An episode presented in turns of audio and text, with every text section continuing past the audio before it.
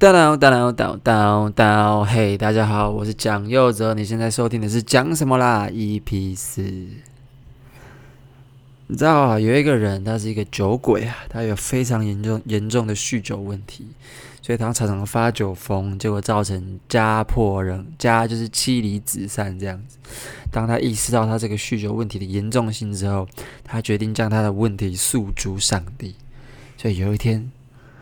他就去跟神父告解，他说：“神父，请帮帮我，我有罪。”神父说：“有罪就不要喝那么多酒。”啊，今天这个开头笑话好像还蛮好的。好，那我们今天讲什么来？要聊什么呢？我自己最近啊，遇到了一些职场乱流，就是一些新人在初入职场的时候会遇到的一些呃问题。就是一些跟大家相处的问题。我们这种新人很常因为忘了看脸色，或者是阅读空气，你知道吗？忘了去看一下自己身处的场合是怎么样，而去调整自己的行为或者是说话方式。那我因为在某一件业务上疏忽了这一点，忘记去阅读空气，或者是搞清楚自己在什么场合。而去做出了一些逾矩，甚至是越俎代庖的事情。然后虽然虽然呃没发生什么太大的问题，甚至是根本没有问题发生，但呃参与这个业务之一的一个前辈就非常好心的提醒我说：“哎，虽然这次你运气好，就是大家都很好这样子，你没有因这因为这些问题去造成一些误会或纷争，但是。”在外面或者是其他地方，可能就不是这样，所以他就特别的好心提醒我说，以后在同样的状况的时候要特别小心，不要去逾矩，或者是不去看场合说话。那我其实就就当然是运，就是运气很好，有这位前辈提醒我，然后我也没有造成什么大问题。但是你知道，其实这整件事情背后的背后的原因，其实就是在呃。越俎代庖这件事情吧，或者甚至是你的，你是不是去做了不是你该责任该做，甚至是不是你分内的事情的事情？那我其实心里面是有点冤枉，就是就是我当然懂这些所谓的职场伦理，那我也确实是有疏忽的地方。但我心里面就会觉得替替稍稍替自己喊冤的地方，是因为我在参与这个业务的过程中投入了非常多的心力。那最后在执行的时候，我并不是那个首当其冲、非要需要去主要负责的那个职位。但是因为我在事前准备的时候投入了非常多的心力，所以在当我陪着其他人去执行的时候，啊、好烦啊！录音就是会有一些嘈杂的声音。台北真的是哦。跑远跑远，就是嗯、就是再回到刚刚，就是呃，在当我们做完事前准备要开始执行这件事情的时候，我其实只是去跟着参与这个过程，但我并没有实质的权利去呃做任何在执行时候的决策。那因为我求好心切，想要就是试图尽可能的让最后成的成品是非常接近我我们一开始在事前的讨论。所以，呃，我就可能有一些越俎代庖或者是逾矩的一些行为跟言语，甚至是打断了整个现场的现场的的的行程这样子。那这些真的都是我必须得要就是承担的错误。但是，当这位前辈在提醒我的时候，我也稍稍的替自己喊冤，因为这位前辈提到说，就是除非你是负责这整个背后的。的的的业务内容，否则我所做的事情是非常的没礼貌，非常的没大没小的。那我也完全理解，但我替自己喊冤的点，就是因为我认为我在事前投入了非常多的心力，而那个东西也确实是我所产出的。当然，这些到底你知道？credits 要给谁？就是对于产出的内容，credits 要给谁？这些 idea 的归属是谁？这个当然是见仁见智的。但是就我自己的理解上，我认为我没有功劳也有苦劳，也也也不是这样讲，就是我至少有百分之七八十，甚至是九十的呃创意成分在里面，所以我也只是求好心切才去做做出了这些不适当的行为跟这些逾矩的言论跟跟跟动作，所以我就。替自己含冤的地方就是在这里，然后好像给人一种我是不是恃才傲物的解读。大家知道，呃，在这种状况下，我其实真的是就是呃摸摸鼻子得要认错，因为事实摆在那边嘛，我不是那个职位的人，我就不应该做那件事情，甚至是想要整个揽过来，然后就是自己做，也不是说自己做，就是去做超乎我。责任范围的事情，但是我不禁会想说，为什么在华人社会里，当我们求好心切想要做好一件事情的时候，以完成事情的那些呃角度上跟效率上，还是要尊重人和。当然，这是礼教的规范跟华人社会的共同默契。但当你在求好心切的过程中冒犯到了别人，它算是一种化学反应上的不可避免的损失，你知道吗？但我也不是想要替自己找借口，就是其实这件事情，呃，我并没有想要替自己做任何辩驳，或者是或者是说我其实是没错，我是冤枉啊，大人这种，不是不是，我只是突然的有一个反思，突然的有一个反思，就是。为什么华人社会对于恃才傲物这件事情这么的、这么的嗤之以鼻，甚至是觉得呃，当你非常有能力或非常有才华的时候，你必须要谦虚的去对待别人，千万不要恃才傲物，要要要要尊重人和的部分。这边想要提提一个我很喜欢的漫画，叫做《火影忍者》。其实《火影忍者》里面就是有在强调，呃，所谓的呃人和这件事情。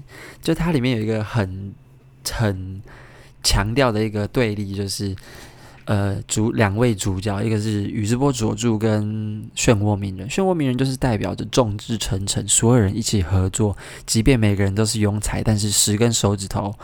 就是大过一根，就是一只筷子很容易折断，但十根筷子就不容易折断的这个概念。然后只要大家有心一起合作，就算大家都是庸才，我们也可以征服世界，完成一个非常棒的事情的这种概念。对上宇智波佐助，就是代表个人主义至上。我一个人非常的有才华，非常的有能力，我一个人就可以征服世界，不需要任何人帮忙，我也不需要跟任何其他的庸才妥协。他其实在里面讲，就是一直在表达这个对立。那呃，当然大家都各有各自的立场嘛。但我就在想啊，恃才傲物，甚至是你要去尊重人和这件事情。对我来说，一直有一个很 tricky、很逻辑上的呃呃误会的点，就是通常说恃才傲物，或者是的，通常会叫你不要恃才傲物，或者是通常会呃叫你要注意到人和，即便你很有才华这件事情的人是谁？我在想，百分之八十会不会是那些比较庸才的人，比较没有才华的人呢？因为今天好，今天如果你是某个领域的第一名，你就是最有才华的那个人，你怎么会觉得另外一个人比你还要有才华，比你还有能力？所以当他在做一些很骄傲的事情的时候，你会告诉他千万不要恃才傲物，因为因为如果这样子的话，根本就不合逻辑。因为最有才华的就是你，你怎么会这样子讲别人呢？别人如果做了这种事情，那顶多算是无才傲物。就 就我我我不知道我这样想是不是对的啦，但是就是我我怎么感觉好像会讲到叫你不要恃才傲物的人，通常都是不是最突出或者是不是有能力的那个人。所以我有时候都在想，为什么我们一直在强调谦虚、谦虚、谦虚？但是谦虚真的适用于每个每个情境吗？甚至是说恃才傲物被批判的点，真的有它的正当性吗？就是为什么我不能恃才傲物？为什么我不能像宇智波宇智波佐助或者是宇智波鼬那样子？就是我是世界上最厉害的人。如果你们没有跟我一样的厉害，你根本就不了解我的思维是什么。那你不想了解，你没有耐心了解，你甚至没有那个才华或智力可以了解，我也不怪你。但是你不要逼我有那个耐心去跟你解释我的思维、我的能力、我的才华，这不是一种双向公平的尊重吗？但是为什么？就是就是你知道啊，这好像要讲到就是 something about love, something about respect，但是但是就是我们好像都是出于不想要。就是不想要伤到他人，不想要冒犯到他人，所以我们要屈，就是屈就自己，或者是甚至是要有包容心，要有尊重别人的无能。我我我我受到的教育都是这样，就是你必须得要有这种包容跟尊重，去就是去理解别人的不足。但是，但是我曾经自己想过，这是一种可怜。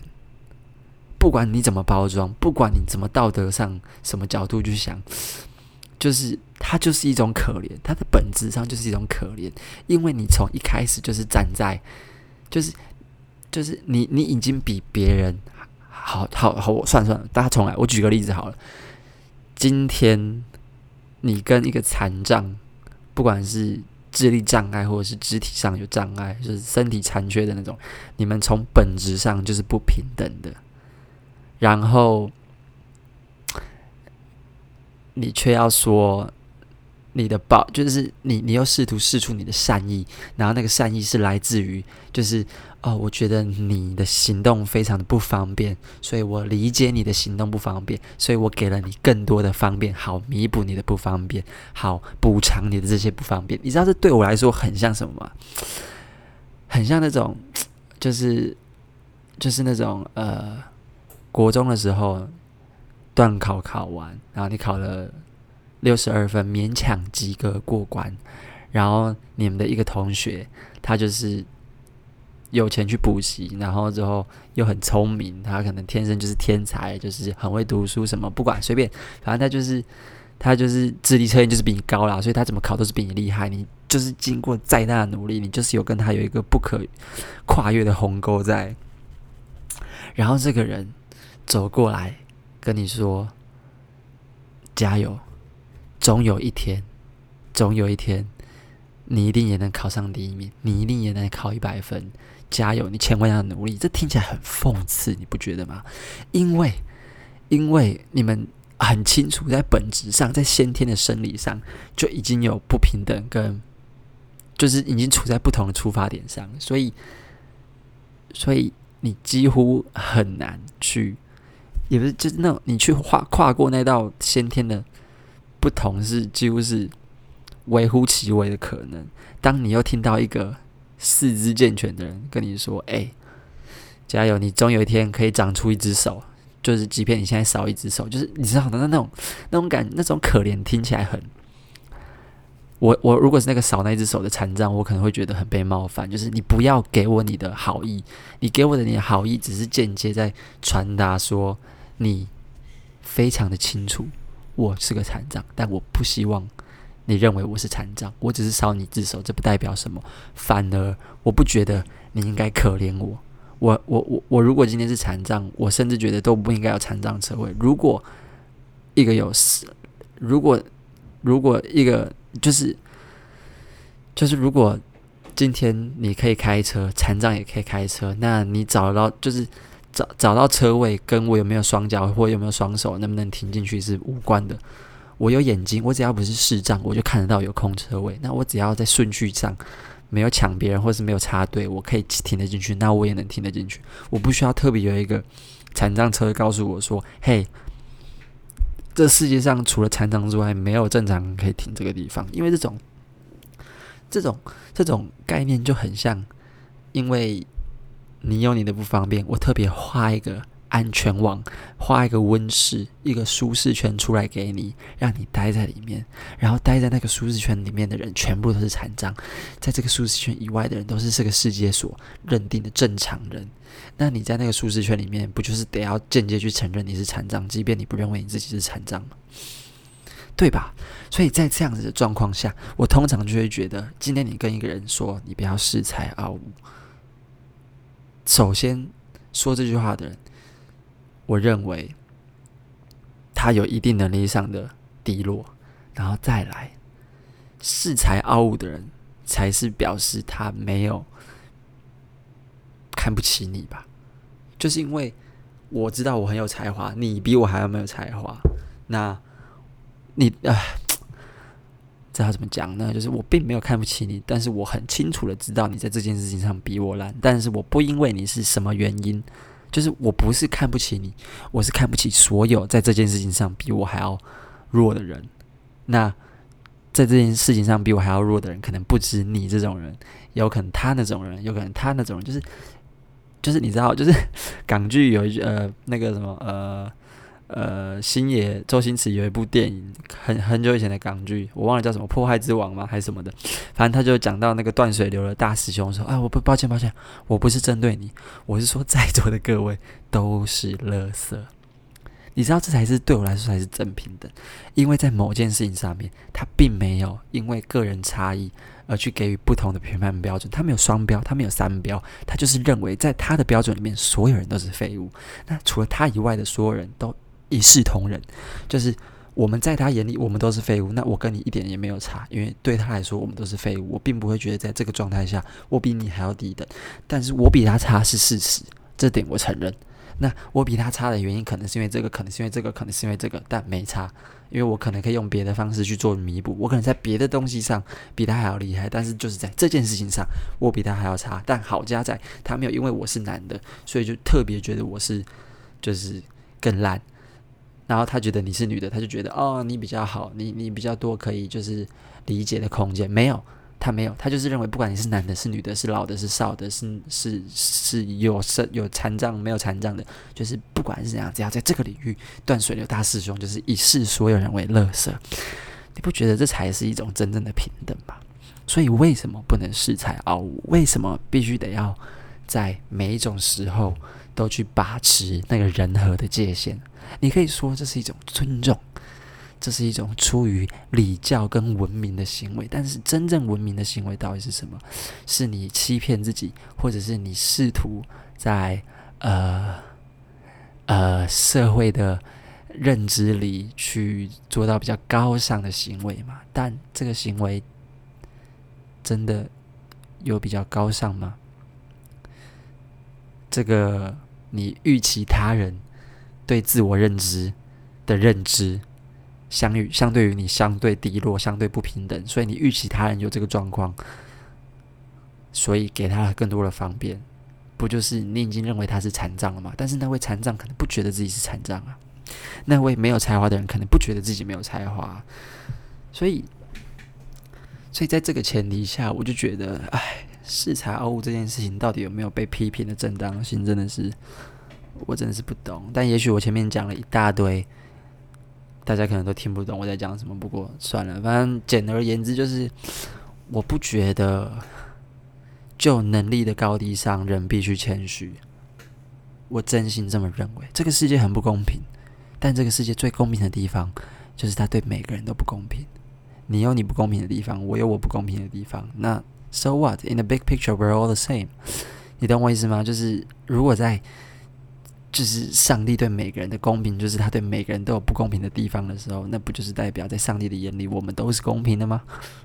就跟就跟啊，我已经举了好多例子了，但我想说的是，你在一个已经不公平的社会里面，试图用爱与尊重与道德规范或者是礼教的方式去包装。一个糖衣，在一个其实本质上是非常值得讨论什么是歧视，什么不是歧视的的的内容上，呃啊，就是你你试图用一些社会规范去包装你的歧视，去替你的歧视裹上一层糖衣。我就觉得这点并不是真正的呃真正的尊重，真对对。就假设今天我被一个人骂说：“哎，你不要仗着自己某件事很厉害，或者是仗着自己有才华，你就目空一切，不尊重别人。”但这个所谓的不尊重到底是什么？什么叫做不尊重？这个不尊重的定义是什么？你懂我意思吗？我在我厉害的地方，就是尽情的展现我自己，然后你被冒犯了，这是我的错还是你玻璃心？如果这样讲太尖锐的话，我们换个角度。如果今天你有得选，如果今天你有得选，你是那个有才华的人，你会有这么多耐心去给你觉得没有才华的人吗？这其实又回到有钱人的那个仇富心理，就是会仇富的人都有一个前提，就是他们自己没钱。这这很明确，这这不用，这呃很逻辑很简单吧？就是。呃，你会仇富代表你没钱，因为如果你有钱就不会仇富。那如果要比程度的话，就是有一百万的人会仇视有一亿的人，但是他不会觉得没有一百万的人讨厌啊，我仇穷不可能，他他他太夸张了。所以如果我们撇除程度不不讲，只讲就是大概念的话，就是。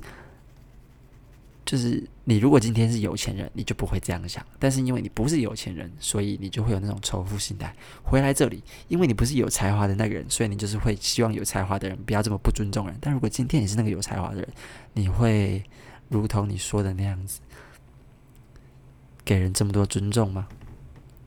每个人当然在回答这个问题的时候，都会有那种。就是、哦，我一定会拜托我念过书诶，拜托我尊重别人诶，我怎么可能会？我尊重所有能力不一样的人，讲的非常冠冕堂皇。但话又说回来，你耐心有多少？如果今天你真的变成了一个有才华的人，全世界的人都比你笨，你可以忍受十亿个人，十亿个笨蛋，你可以忍受十亿个比你笨的人问你一些很笨的问题，但是剩下呃现在。全球几人？八十亿嘛，我也忘好。假设是八十亿好，你可以忍受十亿个笨蛋问你很笨的问题，那第十亿零一个呢？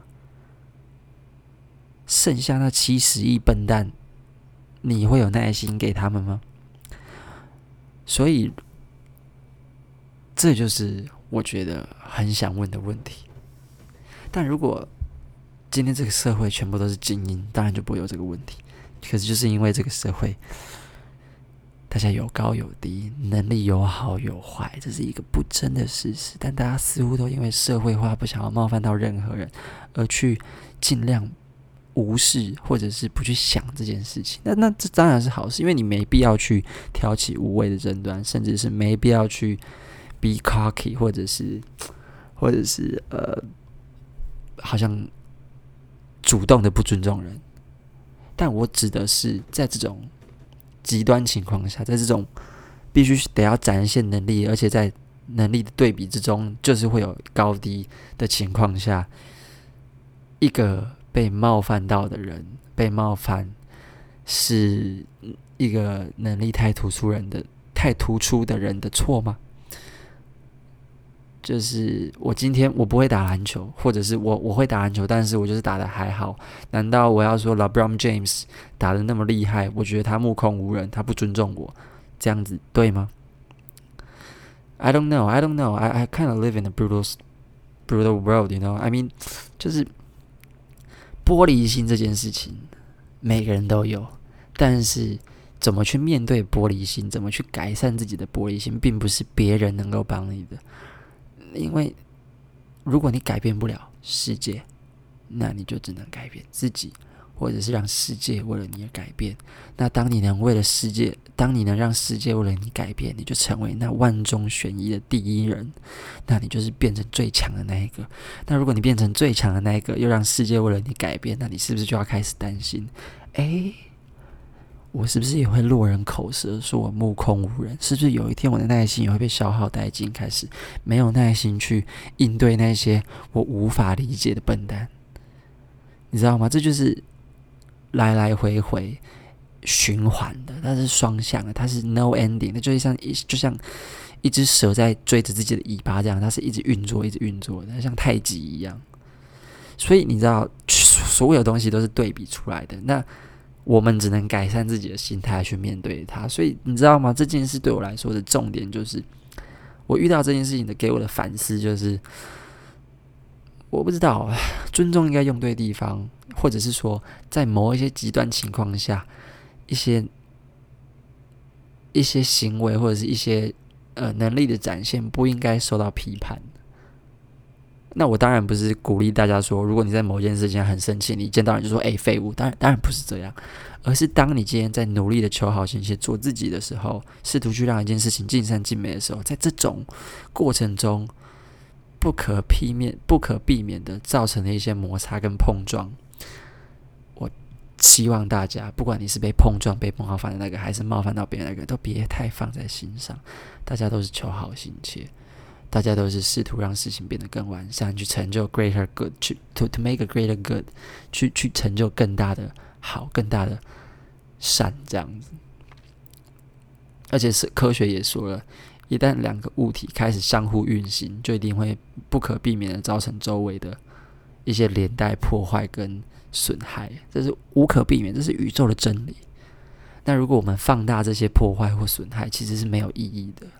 所以当我这样想这件事情的时候，我突然就觉得，有时候我看到那些，就就比如说，好，大家啊，虽然说举这个例子好像很容易被攻击或者什么的，就是好，我觉得柯文哲在最一开始的时候，大家会觉得说他有 IQ 没 EQ，他觉得自己很聪明，然后都不懂得社会化，就像个就是不懂，就是啊，就说他不懂跟人相处，很容易冒犯到人。但是你知道，如如如果你跟他一样聪明，你可能也会。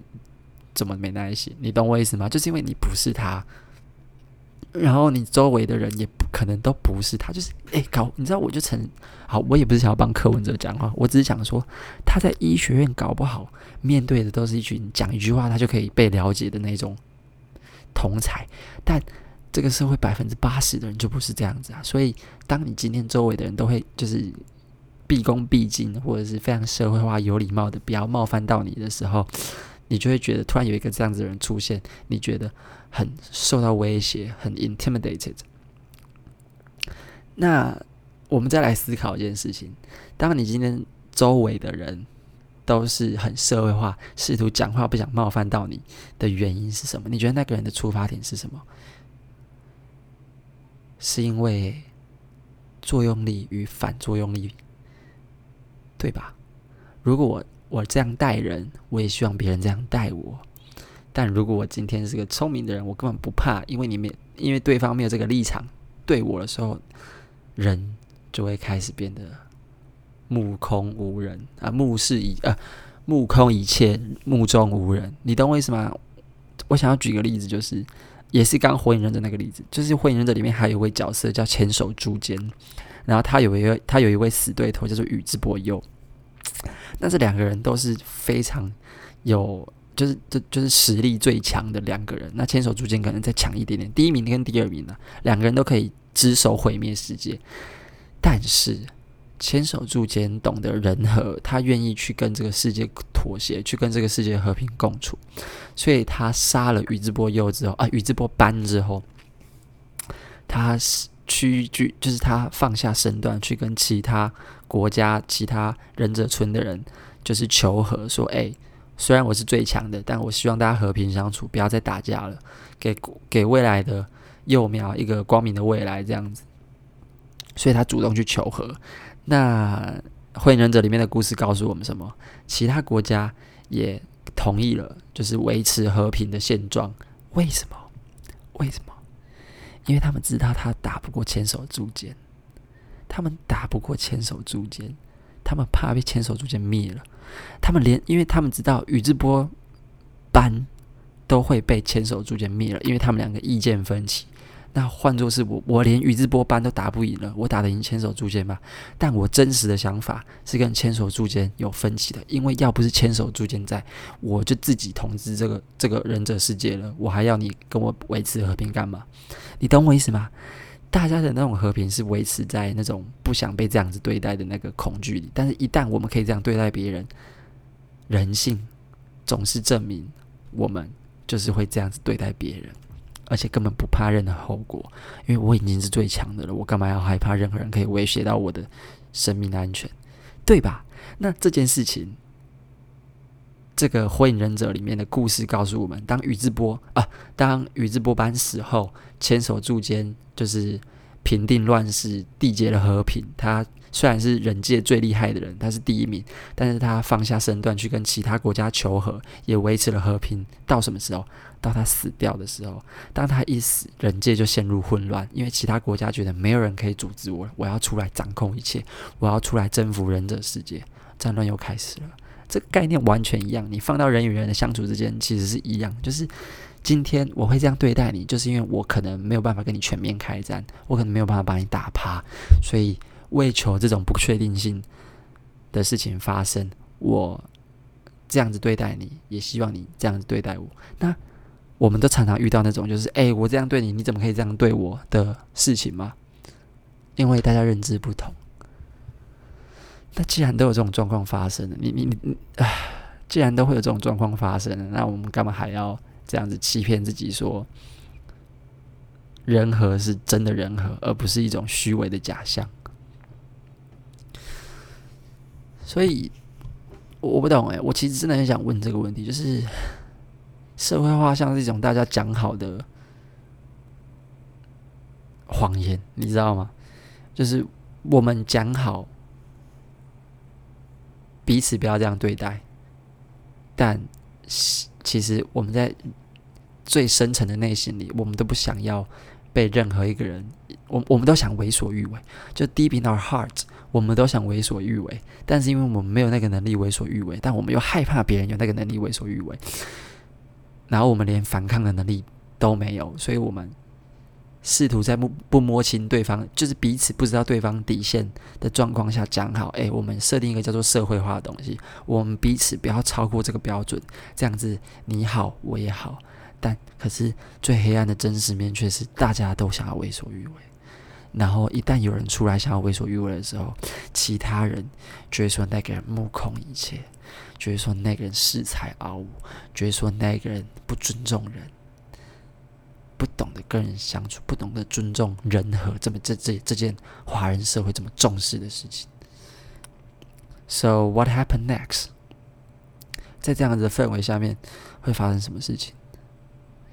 就是问题越积越多。我们明明发生很多社会问题，然后这些问题明明都是可以被解决的，但是因为大家想要安于现状、相安无事，因为大家注重人和，因为每当两个物体想要运行的时候，必定会牵扯出某一些复制而来的伤害，所以大家为了避免那些伤害，甘心安于现状、停滞不前，结果有才华的人都因为怕被批判的多了起来，无法去解决问题。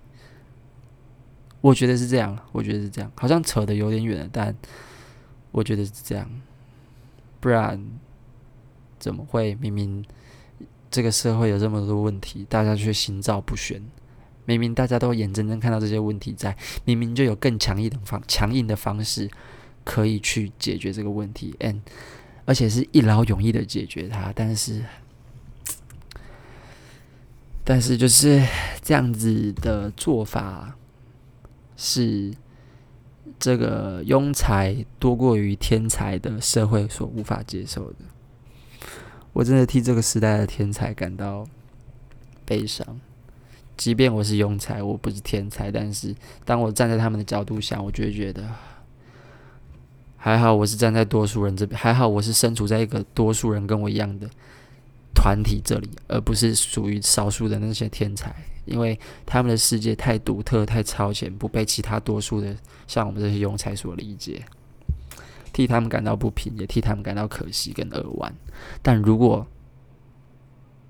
可以好好的运用这些天才的这些才华跟能力，我相信至少可以解决非常多大家现在心照不宣，但却存在于我们社会之中已经腐烂的一些问题。所以。All in all，总结这一次的 podcast，其实我想跟大家讨论的就是，当今天一个有才华的人出现，而他的行为在某种程度上让你觉得受到威胁，让你觉得被冒犯，让你觉得受到伤害的时候，